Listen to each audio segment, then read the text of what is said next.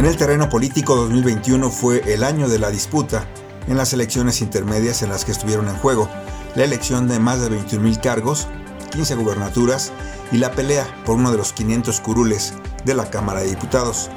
Los comicios intermedios del 6 de junio de 2021 redefinieron el mapa político con el voto de 93.5 millones de ciudadanos convocados a participar. Fueron las elecciones más grandes de la historia del país, no solo por la cantidad de votantes, sino también por los cargos que estuvieron en juego. 15 gobiernos de los estados que en los hechos fueron la mitad del país, 1063 diputaciones locales, la confrontación electoral de 1925 ayuntamientos y además la renovación completa de la Cámara de Diputados. Con estas palabras anunciaba el consejero presidente del Instituto Nacional Electoral, Lorenzo Córdoba, los resultados de la contienda electoral intermedia del pasado 6 de junio. Las elecciones de este domingo muestran que la sociedad mexicana volvió a refrendar su vocación democrática aún en un contexto de pandemia y su convicción de seguir perfeccionando y fortaleciendo nuestras instituciones electorales, así como los sistemas y los procedimientos que permiten a México ser un referente mundial en la organización de elecciones.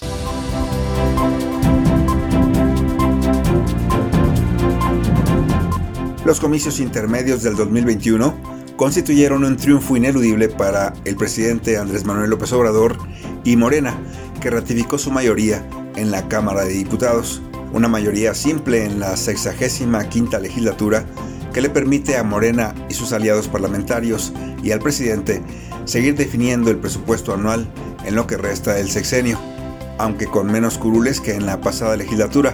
Morena, Partido del Trabajo y Partido Verde alcanzan la mayoría simple con 278 votos, pero no lograron obtener la mayoría calificada que requieren para impulsar reformas a la Constitución, razón por la cual ahora más que nunca se ven en la necesidad de negociar y hacer política con la oposición.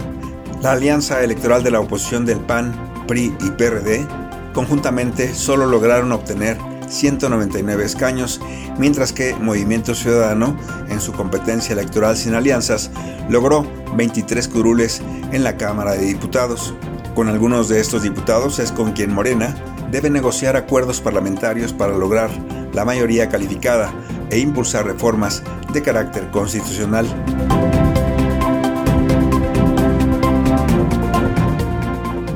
Las elecciones intermedias, Morena también ganó en 11 de los 15 estados en donde estuvo en juego el cargo de gobernador. Obtuvo triunfos en Baja California, Baja California Sur, Campeche, Colima, Guerrero, Michoacán, Nayarit, Sonora, Sinaloa, Tlaxcala y Zacatecas. En la contienda intermedia, el PAN solo mantuvo los gobiernos de Chihuahua y Querétaro, mientras que Movimiento Ciudadano avanzó sorpresivamente con el triunfo en Nuevo León y la alianza Partido Verde y Partido del Trabajo logró ganar las elecciones estatales en San Luis Potosí.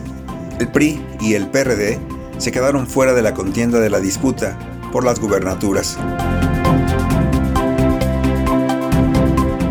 Aunque Morena ganó y avanzó en el país, también obtuvo derrotas importantes.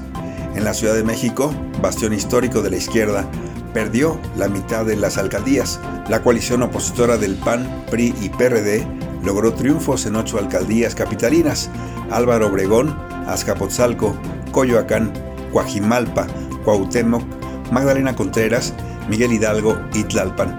El PAN ratificó su triunfo en la alcaldía Benito Juárez, históricamente panista. Morena mantuvo bajo su poder solo las alcaldías de Gustavo Amadero, Iztacalco, Iztapalapa, Milpalta, Tláhuac, Venustiano Carranza y Xochimilco. Así explicaba este duro revés en la capital mexicana el presidente Andrés Manuel López Obrador, entidad donde en su momento llegó a ser popular gobernante. En las colonias de clase media, media, media alta, ahí sí, aquí la gente fue víctima de un manejo informativo perverso, tendencioso, calumnioso, inmoral, además tóxico. Se agruparon todos los adversarios que no quieren la transformación porque no quieren perder privilegios, traficantes de influencia, políticos corruptos, dueños de medios de comunicación, periodistas vendidos o alquilados, intelectuales orgánicos, todos.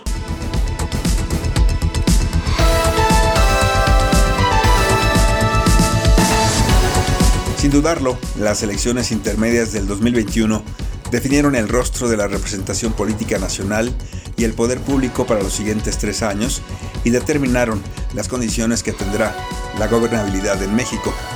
Durante 2022, la batalla político-electoral estará en seis entidades federativas del país y muy probablemente en el ejercicio de revocación de mandato del 10 de abril próximo. Para Pulso de Radio Educación, Víctor Bárcenas.